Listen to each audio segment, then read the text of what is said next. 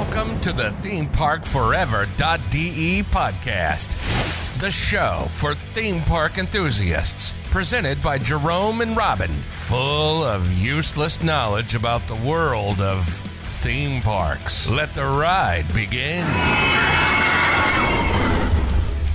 Herzlich willkommen beim Theme Park Forever.de Podcast. Heute mal wieder mit Robin.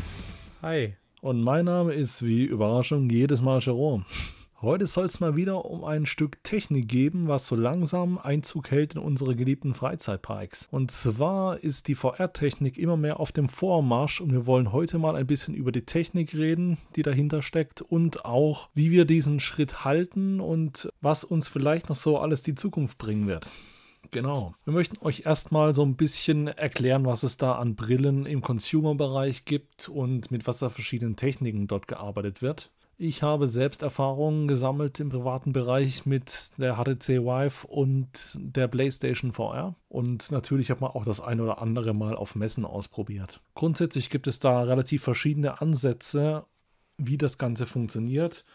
Simpel gesagt, man hat eigentlich immer ein Display oder mehrere Displays äh, vor den Augen praktisch in Form eines Headsets, welche einen Großteil einen möglichst großen Teil des Sichtfelds einnimmt. Man kann tatsächlich bei den meisten Brillen auch nochmal den Pupillenabstand individuell anpassen, um da eine perfekte Schärfe aufzubauen und es für das individuelle Gesichtsfeld nochmal anzupassen. Das Herzstück oder besser gesagt die Krux dabei ist, man muss ja bei VR es jetzt nicht nur schaffen wie bei einer normalen Filmbrille, dass man ein statisches Bild vor sich sieht, sondern man möchte ja, wenn man sich eben äh, VR-Film sozusagen den Kopf nach rechts bewegt, will man auch, dass sich das Bild nach rechts bewegt. Und da haben verschiedene Hersteller verschiedene Ansätze und ein paar von denen wollen wir euch mal erklären. Also sozusagen eine relativ simple Version ist tatsächlich, wie es beispielsweise Sony bei der PlayStation verbaut hat. Beispielsweise, ja gut, die PSVR. Dort hat man praktisch mehrere Lichter an der Brille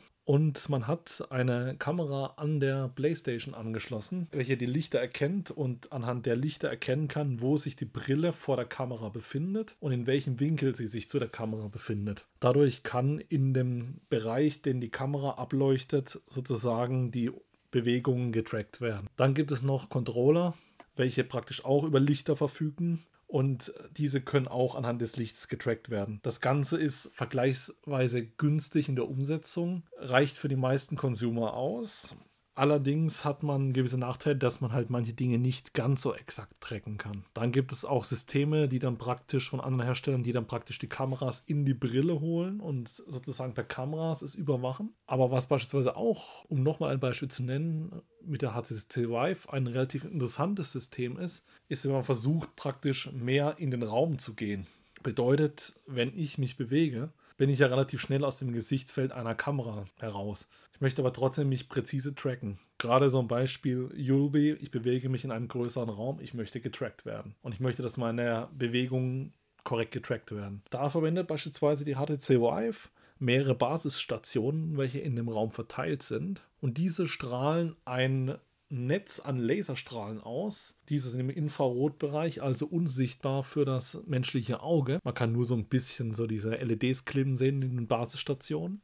Die eigentlichen Laser sieht man aber nicht. Und diese werfen sozusagen ein Gitter durch den Raum, ein Lichtgitter. Und die Brille, sowohl die Kontro und auch die Controller erkennen praktisch diese Laserstrahlen, wissen von welcher Basisstation sie kommen und haben sozusagen ein dreidimensionales Koordinatensystem, und können erkennen, wie man sich in den Raum bewegt. Das Ganze ist sehr, sehr viel präziser, wie wenn man nur eine Kamera verwendet. Und das, äh, der Vorteil ist, man kann praktisch mit mehr Basisstationen das Ganze nahezu unbegrenzt nach oben skalieren bei diesem Funktionsprinzip. Das Ganze ist, wie gesagt, sehr spannend, wenn man sich einfach in einem Raum frei bewegen will, der deutlich größer ist wie jetzt nur das Gesichtsfeld einer Kamera. Ein sehr spannendes System und wie gesagt durch seine Skalierbarkeit durchaus etwas, was in der einen oder anderen VR-Traktion auch in dieser Art und Weise eingesetzt wird. Es gibt da auch diverse andere Möglichkeiten oder was mit VR zum Beispiel auch gemacht wird. Äh, zum einen werden wir jetzt hauptsächlich auf ja, Attraktionen eingehen, wo das eingesetzt werden kann. Äh, es gab jetzt allerdings auch letztes Wochenende zum Beispiel einen Fall, wo es bei einem Sportevent äh, eingesetzt wurde.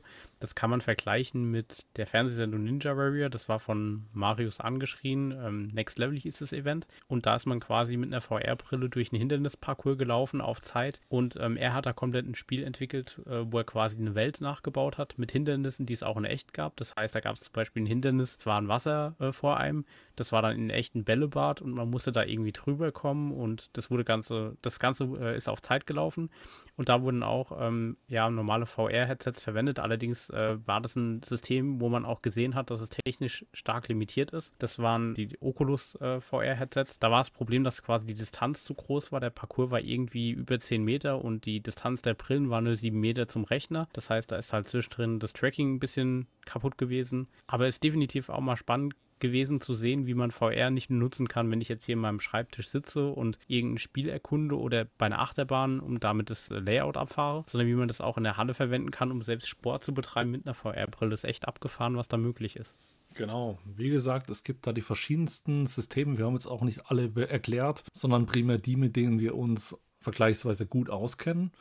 Wie gesagt, auch mit einer eigenen Erfahrung im eigenen Raum beim Testen mit der HTC Vive habe ich relativ viel Erfahrung gehabt. Da gibt es ja auch Drittherstellerbrillen, wie beispielsweise von der Firma Pimax, die kompatibel sind mit dem HTC-Tracking-System, wo dann praktisch eine Brille verwendet wird, die noch eine doch sehr viel größere Auflösung hat und auch qualitativ ein, ich sage jetzt mal, doch überlegeneres Headset bietet, allerdings auch mit der Tracking-Technik der HTC Vive. Es gibt tatsächlich Attraktionen VR-seitig, wo man an der Form doch mal erkennen kann, dass auch die eine oder andere Pimax-Brille im Einsatz ist.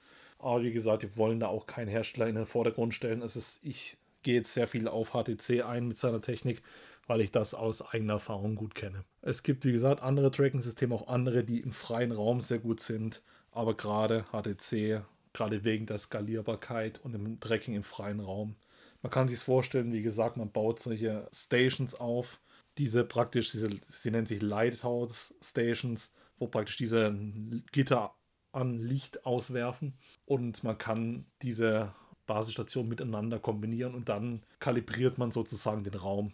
Indem es heißt dann in der Kalibrierungssoftware, hey, nimm deine ein Headset und lauf jetzt die Grenzen ab deines Bereichs. Und so kann dann praktisch äh, die Technik dahinter erkennen, wie ist der Raum geformt und kann dann entsprechend kalibriert werden und natürlich auch programmiert werden mit Spielen oder auch anderen VR-Inhalten. Dann kommen wir mal zu dem Thema, was für Attraktionen gibt es denn bereits in Freizeitparks, die VR einsetzen? Das prominenteste Beispiel, was so den meisten Leuten in Deutschland zumindest ein Begriff ist, ist, wenn man nach Hust fährt in den Europapark. Dort hat man quasi äh, damals ursprünglich versucht, mit dem alten Express Enzian eine Achterbahn aufzuwerten. Das war auch damals ein Versuch noch, wo die Uni Kaiserslautern beteiligt war. Mittlerweile äh, wurde da von, der, von Studenten quasi eine eigene Firma gegründet, ähm, an denen auch Mac beteiligt ist. Das ist die sogenannte VR Coaster. Und ähm, die haben einfach äh, sich zur Aufgabe gemacht, mit VR-Headsets. Damals hat man noch mit den Headsets von verschiedenen Herstellern gearbeitet, wie teilweise, äh, ja, äh, Samsung war da vertreten, mit äh, normalen Headsets, die man auch kennt im Smartphone-Bereich oder End-Consumer-Bereich und hat eben da probiert, das Layout der Achterbahn, was ja relativ einfach ist, äh, vom Alpenblitz in dem Fall, nachzubauen und eben eine andere Welt äh, zu durchschaffen.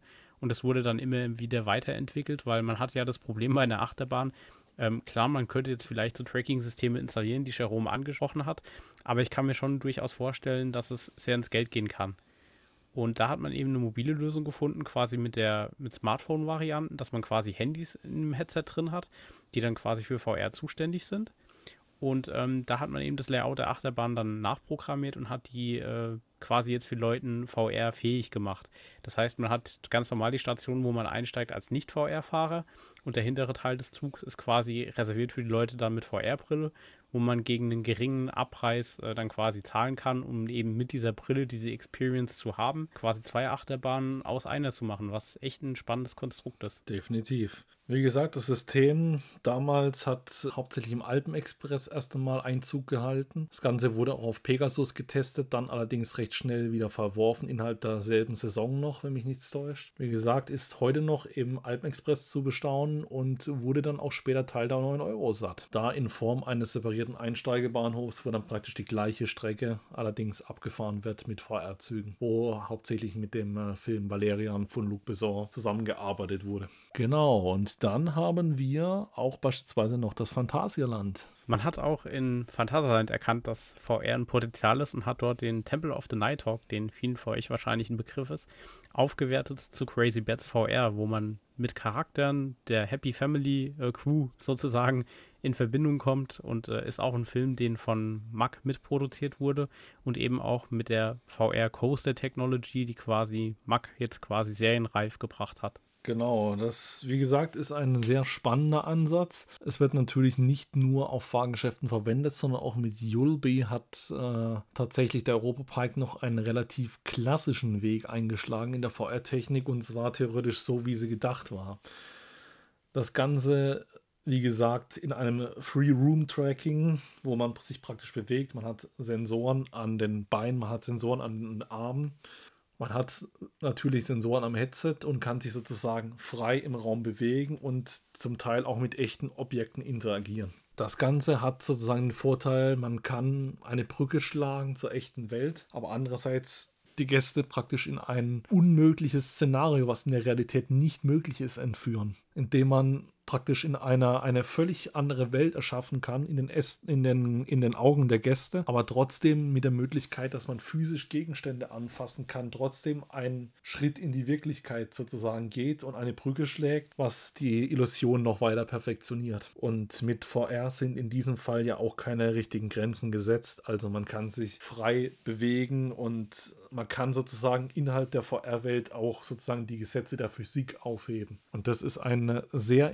interessanter Bereich, wo auch noch sehr viel möglich sein wird. Und ich bin auch sehr gespannt darauf, gerade in die Richtung von dem Free-Room-Tracking, wo da noch der Schritt weiter hingeht. Was ich zum Beispiel auch krass finde, beim Alpen Express Enzian ist es so, die Achterbahn selbst fährt ja nur vorwärts. Aber im VR-Modus fährt die auch rückwärts. Und dadurch, dass man eben sich nicht mehr auf seine Sinne verlassen kann in dem Moment, glauben die Leute auch wirklich, dass sie rückwärts fahren.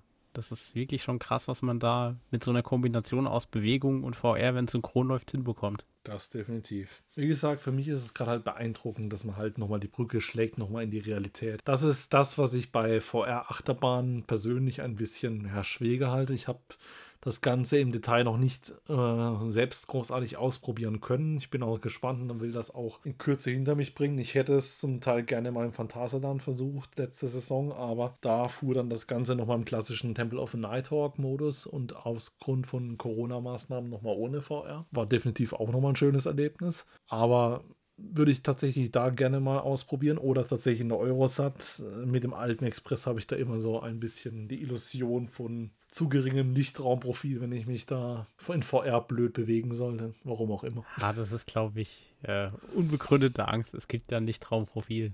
Ja, davon gehe ich auch aus. Aber ich sag mal so, ich gehe da lieber auf Nummer sicher und würde mich für die Eurosat oder tatsächlich dann dafür den Tempel entscheiden an der Stelle. Ich denke auch, dass dann noch viel möglich sein wird mit VR, weil wenn man mal überlegt, wenn man VR mit Tasten kombiniert, was man bei Ubia schon geschafft hat, dann noch eventuell mit Gerüchen arbeitet, was ja auch durchaus möglich ist, und dann natürlich noch klassische Effekte wie Wind, Wasser und so weiter das irgendwie hinbekommt. Ich meine, in Kürze wird es auch möglich sein, dass man im Europapark tauchen kann mit einer VR-Brille. Das stelle ich mir echt ein bisschen abgefahren vor. Also in Rolantica wird es dann natürlich sein. Da wird gerade. Ich hoffe, dass die Technik dicht ist. Ja, natürlich. Da wird mit VR-Snorkeling gearbeitet und man kann dort wirklich mit einer virtuellen Brille tauchen gehen. Also ich glaube, wenn das äh, dann mal kommt, das muss man definitiv mal ausprobieren. Aber allein schon die Idee, dass sowas technisch möglich ist, ist echt abgefahren. Gut, was halt für mich immer so ein Thema ist, gerade in großen Freizeitparks, ist tatsächlich die Skalierung von dem Ganzen.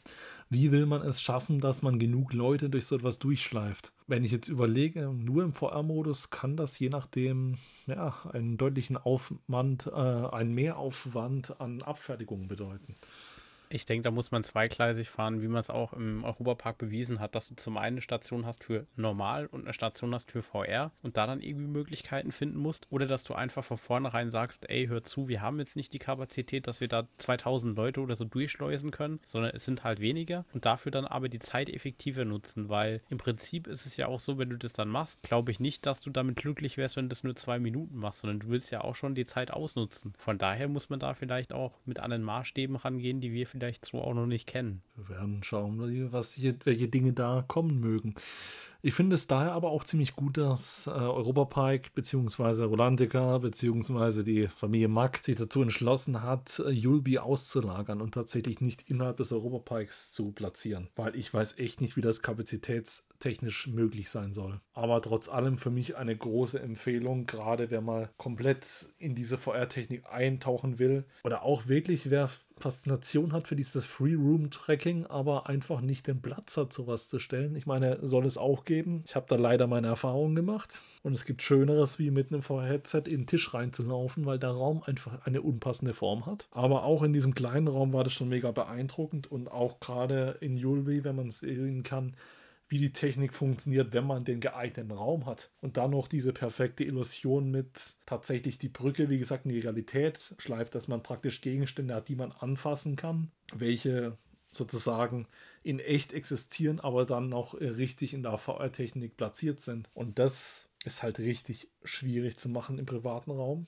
Wie gesagt, da hat man dann zwar auch Kontrolle an den Händen mit der HTC Vive, aber man hat jetzt natürlich keinen echten Gegenstand, den man da anfassen kann und mit dem man interagieren kann, wo dann auch sozusagen VR getrackt ist. Das ist halt ein spannender Ansatz und gerade um das in einem so perfekten Maße erleben zu können, das ist halt, mich beeindruckt das sehr. Ich muss dazu sagen, ich bin tatsächlich der Meinung, auch wenn ich es jetzt noch nicht großartig ausprobiert habe und vielleicht probiere ich das das erste Mal und will nur noch VR fahren, aber ich bin tatsächlich der Meinung, dass eine beeindruckende Achterbahn und eine schöne Achterbahn nicht unbedingt VR braucht. Ist meine persönliche Meinung, weil ich sag mal so, wenn ich jetzt überlege, ich meine, ja, VR auf äh, dem Alpen Express, so schön wie die Grotte ist, kann ich nachvollziehen, um mehr Action auf diesem Fahrgeschäft bieten zu können. Aber wenn ich jetzt überlege, dass ich beispielsweise auf einem Silverstar mit VR fahren würde, da würde ich mich eindeutig doch eher für nicht VR entscheiden, weil einfach das Erlebnis ist für mich da an dieser Stelle etwas, ja, ich glaube, beeindruckender in echt. Und beziehungsweise es ist schwierig zu sagen, wenn man es nicht ausprobiert hat, muss man tatsächlich an der Stelle sagen. Aber ich bin der Meinung, wenn die Achterbahn schön ist und beeindruckend, dann braucht man auch dafür keine VR-Technik. Ja, schon. Aber auf der anderen Seite, wenn du jetzt überlegst, wenn man mit den engsten Bus spielt und du zum Beispiel bei Silvester, wenn du die Lift Hill hochfährst, das ist ja schon relativ steil. Da könntest du ja abgefahrene Sachen machen. Zum Beispiel, dass du beim Hochfahren plötzlich Meteoriten siehst, die dir entgegenkommen oder so. Also. Das ist wiederum nice. Du kannst da halt schon mit den Ängsten der Leute spielen. Und gerade bei einer Achterbahn, die jetzt nicht so wild ist, ich meine, gut, im Europapark hat man jetzt natürlich beim Alpen Express hauptsächlich Zielgruppe Familie, aber wenn man das jetzt mal ein bisschen weiter spielt und da zu Halloween irgendeine Horrorsache laufen lässt oder von mir aus auch irgendwas krasses in der Richtung, wie jetzt, keine Ahnung, Meteoriten oder so, da kann man echt schon abgefahrene Erlebnisse schaffen. Ich meine, das siehst du ja auch im Voletarium. Da ist der Film jetzt vielleicht auch nicht so, also der Film ist schon toll, aber den könntest du ja auch noch füllreicher gestalten. Du könntest da ja eine Rakete fliegen oder sonst irgendwas. Also ich denke, da ist schon viel möglich.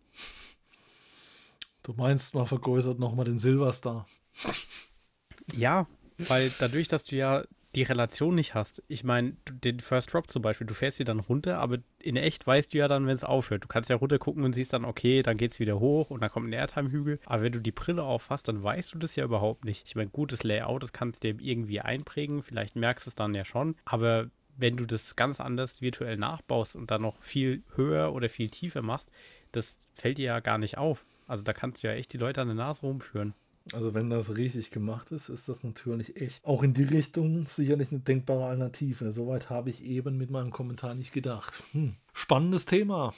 Spannendes Thema. Aber wie gesagt, gibt uns auch die Möglichkeit, so etwas auch ohne VR-Brille zu fahren. Bitte. Also ich finde es tatsächlich schade, wenn die VR-Technik, ich sage es mal, die, die echten Achterbahnfahrten komplett ersetzen würde. Aber es ist sicherlich ein sehr interessantes Angebot und jetzt auch gerade, wenn man in Richtung verschiedener Filme auf eine Attraktion geht. Ich meine, wir haben jetzt gerade Horror angesprochen, Stichwort Traumatiker, wenn man eine Traumatiker-Version von der Eurosat macht.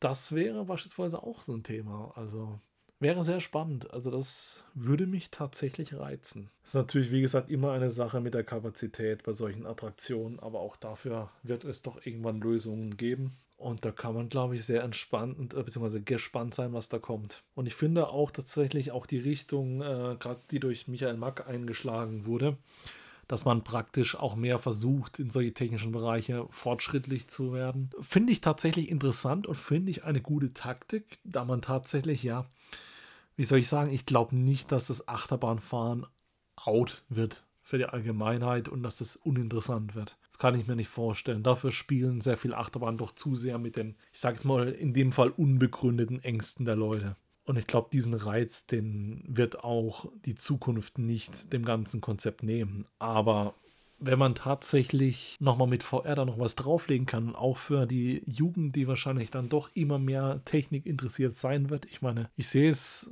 tatsächlich mit den äh, Jüngsten in meinem Familienkreis schon, wie die schon mit der Technik umgehen, wo ich denke, ja gut, das war damals, ich meine, gut, wir sind jetzt keine Rentner, die nichts hinkriegen, IT-technisch, wir sind immer noch Informatiker hier. Aber im Sinne von, wenn man schon merkt, wie die Jugend damit umgeht, ist die Frage, haben die ein anderes Auge dafür oder irgendwie? Aber ich glaube nicht, dass dieser Reiz beim Achterbahnfahren verloren geht, ohne dass man äh, das Einführen von Technik beschleunigt. Aber ich denke, es ist eine sinnvolle, interessante Erweiterung, gerade um sowas attraktiv zu halten. Und auch Yulby, denke ich, kann man doch noch um einiges ich sage jetzt mal, weiterentwickeln und äh, es ist sicherlich auch ein interessantes Ausflugsziel, auch abseits des Europaparks. Und ich hoffe, dass man deutlich mehr davon sieht in, in Zukunft. Definitiv. Und das ist halt auch eine Sache, die kannst du mehr oder weniger dann auch irgendwann mal mit heimnehmen. Also ich kann mir schon vorstellen, jetzt, dass man vielleicht nicht so ein großer Parcours, wie es bei ULB eigentlich ist, äh, für daheim dann wirklich adaptiert. Aber gerade so Kleinigkeiten, dass du jetzt irgendwie äh, Charaktere aus dem Park hast, die du dann auch bei Minispielen oder bei VR angepassten Filmen von mir aus äh, schauen kannst, kann man sich schon vorstellen. Und mit VR sind ja auch daheim einige Möglichkeiten geboten. Ich meine, du könntest ja theoretisch dir einen Stuhl bauen oder kaufen, der irgendwie pneumatisch oder hydraulisch sich bewegt. Habe ich auch schon gesehen. Also da gibt es diverse Dinge. Ich meine, man kennt vielleicht noch von der Kirmes, es gibt doch diese Flugsimulatoren. Zwischenfrage, hast du auch schon mal die Rechnung für sowas gesehen? Ja, natürlich, aber wenn wir jetzt eh schon beim VR-Thema sind, das können wir vielleicht äh, für die Zuhörer, die das technisch nicht so ganz beurteilen können oder auch preislich.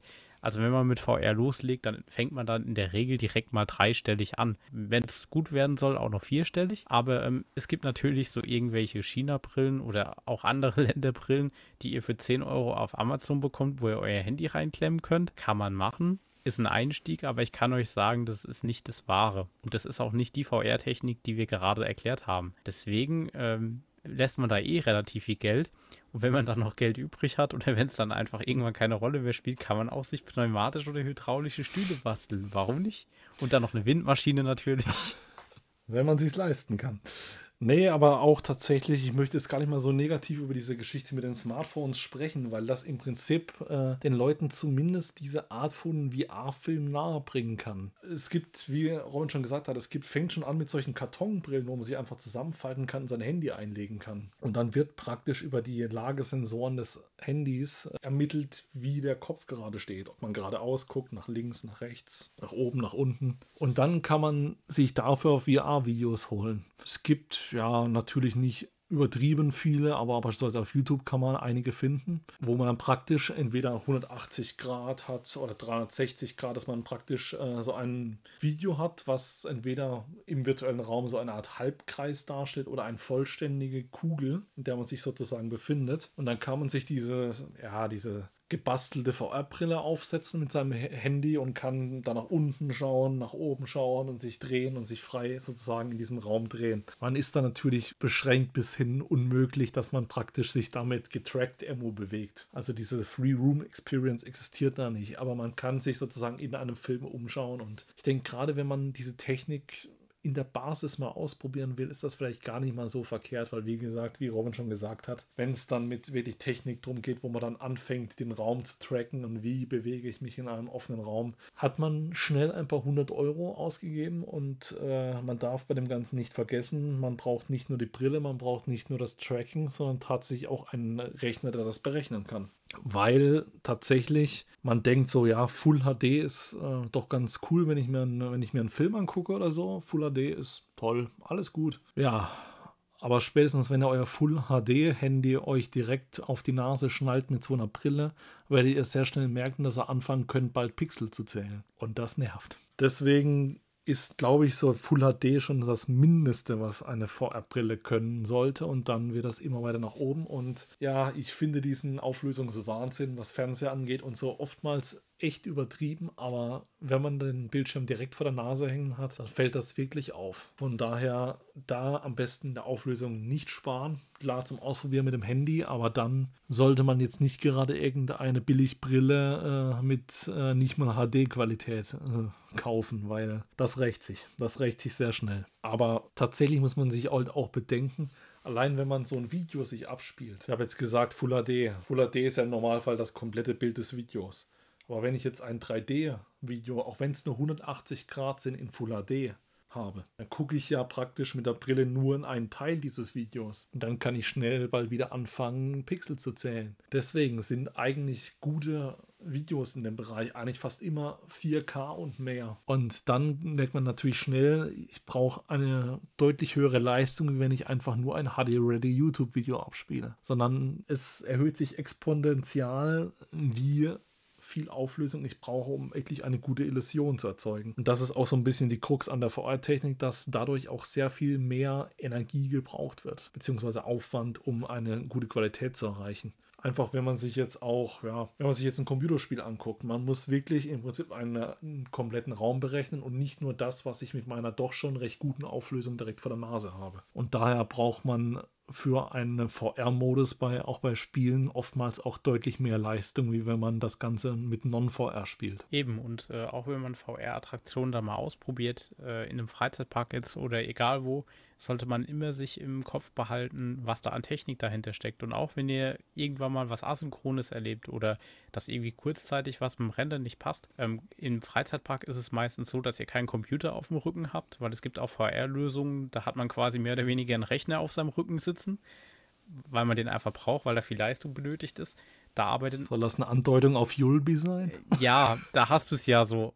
Aber da sollte man ein bisschen Verständnis für haben, dass nicht alles perfekt sein kann, weil man muss auch mal sehen, was da an Rohdaten verarbeitet wird. Und ihr müsst überlegen, wenn ihr euch bewegt, da wird nahezu Echtzeit gebraucht. Und Echtzeit zu berechnen, das kann ich euch als Informatiker sagen, ist gar nicht so einfach. Vor allem dann noch, wenn ihr verschiedene Lichtverhältnisse habt und so weiter.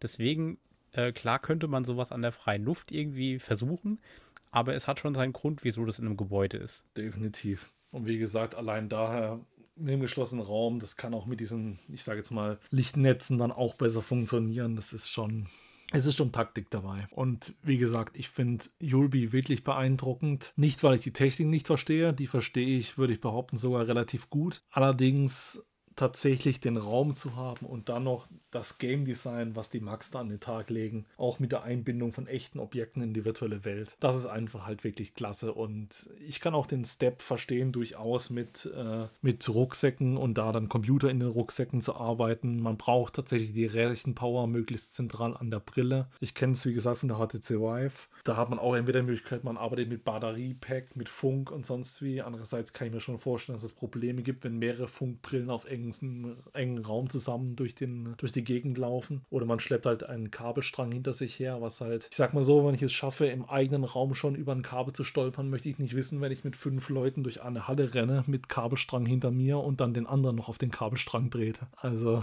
von daher zumindest in dem Fall das äh, Konzept tatsächlich verständlich, warum sich die Max für diesen Weg entschieden haben. Auch wenn man die Technik dafür kennt, tatsächlich die logischste Entscheidung. Von daher Hut ab hierfür und äh, ja, ich denke auch, dass noch viele Freizeitparks folgen werden. Ich meine, in den USA ist VR mittlerweile auch sehr verbreitet und Marc arbeitet ja auch daran, in deutschen Freizeitparks das ein bisschen salonfähiger zu machen, sage ich mal. Aber ähm, ja, wie gesagt, das ist ja was, das habt ihr daheim, das habt ihr in einem Freizeitpark und gerade media-based, dass man das auch verbindet mit Geschichten, die man erzählt, mit Filmen, die man quasi selbst als Hauptrolle erlebt, äh, ist schon eine neue Möglichkeit. Ich glaube, das hätte niemand von uns in unserer Zeit, als wir groß geworden sind und Super Mario gespielt haben auf der N64, N64 oder sonst irgendwas.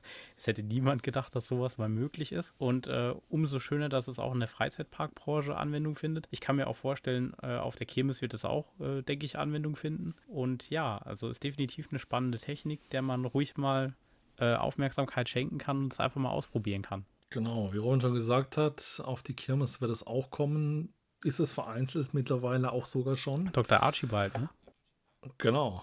Aber wie gesagt, das Konzept wird Zukunft haben. Ich finde, es sind damit beeindruckende Möglichkeiten tatsächlich gegeben. Es muss nur in einem passenden Rahmen umgesetzt werden. Das Game Design muss stimmen und dann ist da sehr viel möglich. Auch wenn ich der Meinung bin, dass man damit nicht die klassischen Fahrgeschäfte überflüssig machen kann. Aber ich denke, es ist eine sinnvolle und interessante Ergänzung, um vielleicht auch, wie gesagt, äh, ältere Attraktionen modern zu halten und nach wie vor die Leute damit begeistern zu können. Und ich bin auch gespannt, wo die Reise hingeht mit Yulby und Co. Wie gesagt, wir haben jetzt auch sehr viele äh, Hersteller heute genannt. Äh, wir kriegen von keinem dieser Hersteller Geld für die Benennung. Das ist einfach nur, um es euch technisch zu erklären, haben wir euch verschiedene Systeme gezeigt und erklärt. Es ist keine Werbung für etwas. Wie gesagt, wenn ihr die Technik zu Hause ausprobiert, würde ich euch echt empfehlen, euch einfach nur so eine billige Brille aus Papier mal zu kaufen und einfach mal mit dem, Head mit dem Handy mal auszuprobieren. Es gibt Leute, die auch tatsächlich ein bisschen Probleme mit VR haben. Wobei ich dazu sagen muss, wenn das richtig gut gemacht ist, tritt es eher weniger auf. Allerdings, wenn man jetzt wirklich einen Rechner hat, der mit der ganzen Situation überfordert ist oder tatsächlich aus irgendeinem Grund ein nicht op sehr optimales Tracking hat, kann es passieren, dass sich das Geschehen sozusagen nicht richtig synchronisiert mit, dem, mit der realen Bewegung. Und das kann zu einem, von einem, ich sage jetzt mal, rauschähnlichen Zustand bis hin zu Übelkeit bei manchen Menschen führen. Aber wenn das Ganze gut gemacht ist, ist es sehr unwahrscheinlich, dass da was passiert. Von daher schaut euch das Thema an abgesetzt ist mir so eine Brille schnell von der Nase. Von daher guckt es euch an und äh, dann stehen euch doch so interessante Welten offen. Ja, die Rede ist hier natürlich von Dr. Archibald, Master of Time. Aber im Prinzip ist man hingegangen und hat bei der Kirmes eine ehemalige Geisterbahn umgebaut und ähm, viele von euch kennen diese Geisterbahn. Man fährt da im Prinzip mit normalen Schäsen durch Container durch, eben damit es transportierbar ist und verschiedene Scare-Effekte. Und hier ist man quasi hingegangen und hat diese Geisterbahn komplett entkernt, sag ich mal, hat ein Tracking-System installiert, wo man dann auch verschiedene ja, Lichtpunkte hat und kriegt eine äh, VR-Brille auf, die ein Computer tatsächlich auch mit sich führt. Also das ist dann in den Wagen verankert und dort hat man dann eben die Möglichkeit, in einer ehemaligen Geisterbahn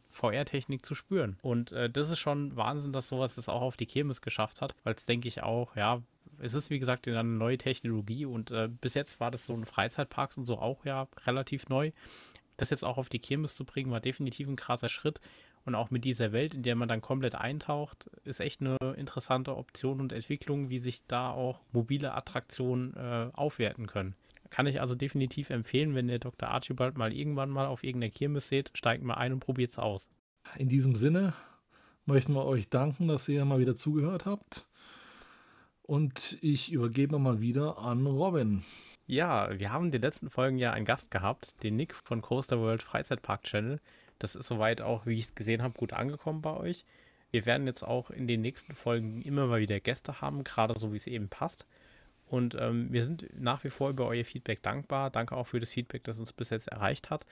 Ähm, ja, ich denke, wir werden immer routinierter und unsere Folgen werden immer, immer anders und vielleicht auch besser. Weiß ich nicht, könnt ihr beurteilen. Wenn ihr Feedback da lassen wollt, meldet euch. Social Media at themeparkforever.de wäre die E-Mail-Adresse. Facebook, Instagram seid ihr natürlich auch gerne gesehen. Und äh, ja, teilt uns eure Meinung mit. Ihr werdet auch weiterhin von uns hören. Und äh, ja, wir freuen uns schon auf die nächste Episode mit euch. Dem kann ich nichts hinzufügen. Viel Spaß und bis zum nächsten Mal. Danke. Ciao. Ciao.